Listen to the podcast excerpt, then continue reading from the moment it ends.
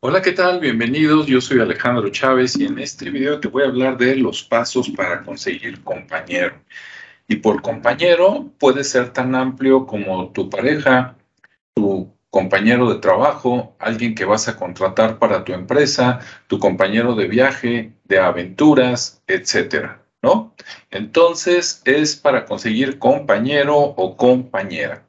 Déjame compartirte pantalla porque por aquí tengo un diagrama que quiero que veas precisamente sobre los pasos necesarios. Ahí los estamos viendo.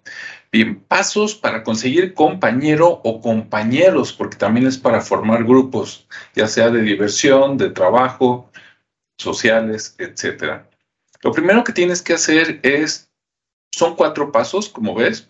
El primero es la definición.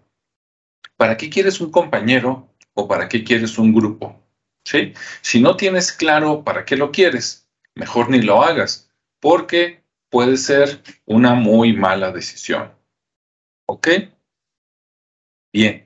Después sigue la búsqueda. Ok, ya definí, ahora voy a buscar. Perfecto.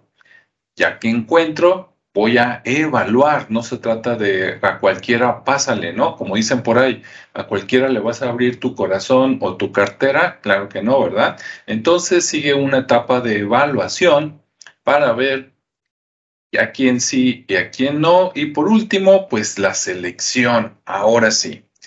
Vamos a ver algunas preguntas de estas fases.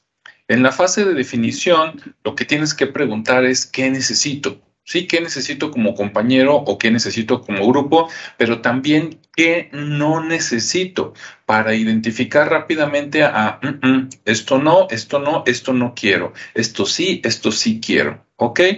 Bien. Ya que definimos eso, en la etapa de búsqueda tenemos que definir dónde buscar y dónde no buscar. Hay veces que estamos buscando al perfil correcto en el lugar incorrecto y así nunca lo vamos a encontrar, ¿no? Entonces es muy importante saber dónde buscar y dónde no buscar. Bien, en la etapa de evaluación, ya que encontramos en la búsqueda, no quiere decir que ya encontré, ya me quedo con él. No, no, no, no. Estamos, ahí son candidatos, ¿sí? No es el, el suertudo, la suertuda. No, no, no, no, son candidatos. Bien, después sigue la etapa de evaluación, donde vamos a probar a las personas. Hay que saber qué probar y cómo y qué no probar, ¿sí? También para todo hay ética y hay que tomar en cuenta todo, ¿no? Sentimientos, expectativas del otro, etcétera. Entonces, ¿qué tipo de cosas vas a evaluar y cuáles no? ¿Ok? Bien. Ya que pasa esta etapa, por fin pasas a la de selección y ahí en selección de los que sobrevivieron, ¿verdad? Sea uno o sean varios, tienes que elegir con quién quedarte y a quién alejar. ¿Ok? Bien, si te fijas, hasta esta etapa final es donde decides a quién le abres la puerta y a quién no.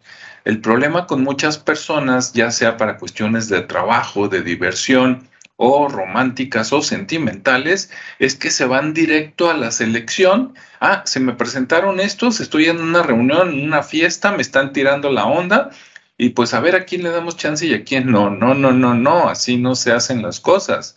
Tienes que pasar por la definición, la búsqueda, la evaluación para llegar a la selección. ¿Ok?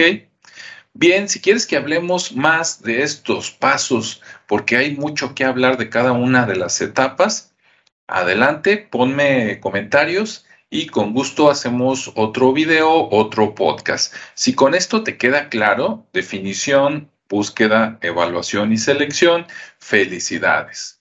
Nos vemos y escuchamos en el siguiente espacio. Hasta luego.